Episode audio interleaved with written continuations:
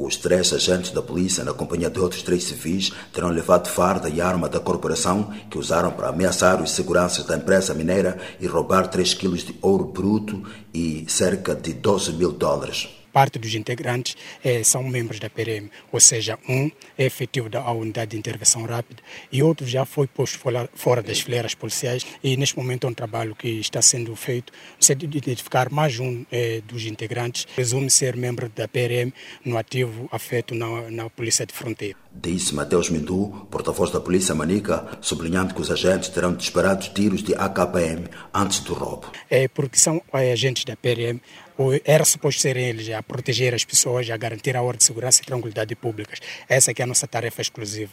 Infelizmente, eles acabaram violando aqui. Sublinhou Mateus Mindu. O porta-voz do Serviço Nacional de Investigação Criminal em Manica, Paulo Candeiro, destacou que o trabalho feito o CENIC recuperou uma arma de fogo do tipo AKM, um par de fardamento, uma viatura de marca GD6, que neste momento vão ser conduzidos segundo, com, os, com os seus autos para Ministério Público para os, os, trâmites subsequentes. Esta não é a primeira vez que agentes da polícia estão envolvidos em crimes na província de Manica.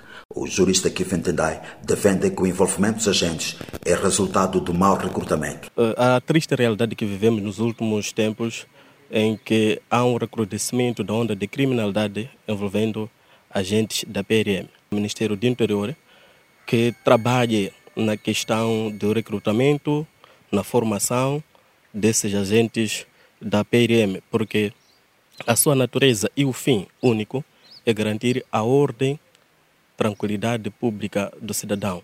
Infelizmente, é o que nós temos vivido nos últimos dias, sempre na onda de criminalidade, de roubo e assalto, há envolvimento de homens da PRM. André Batista, para a Voz da América.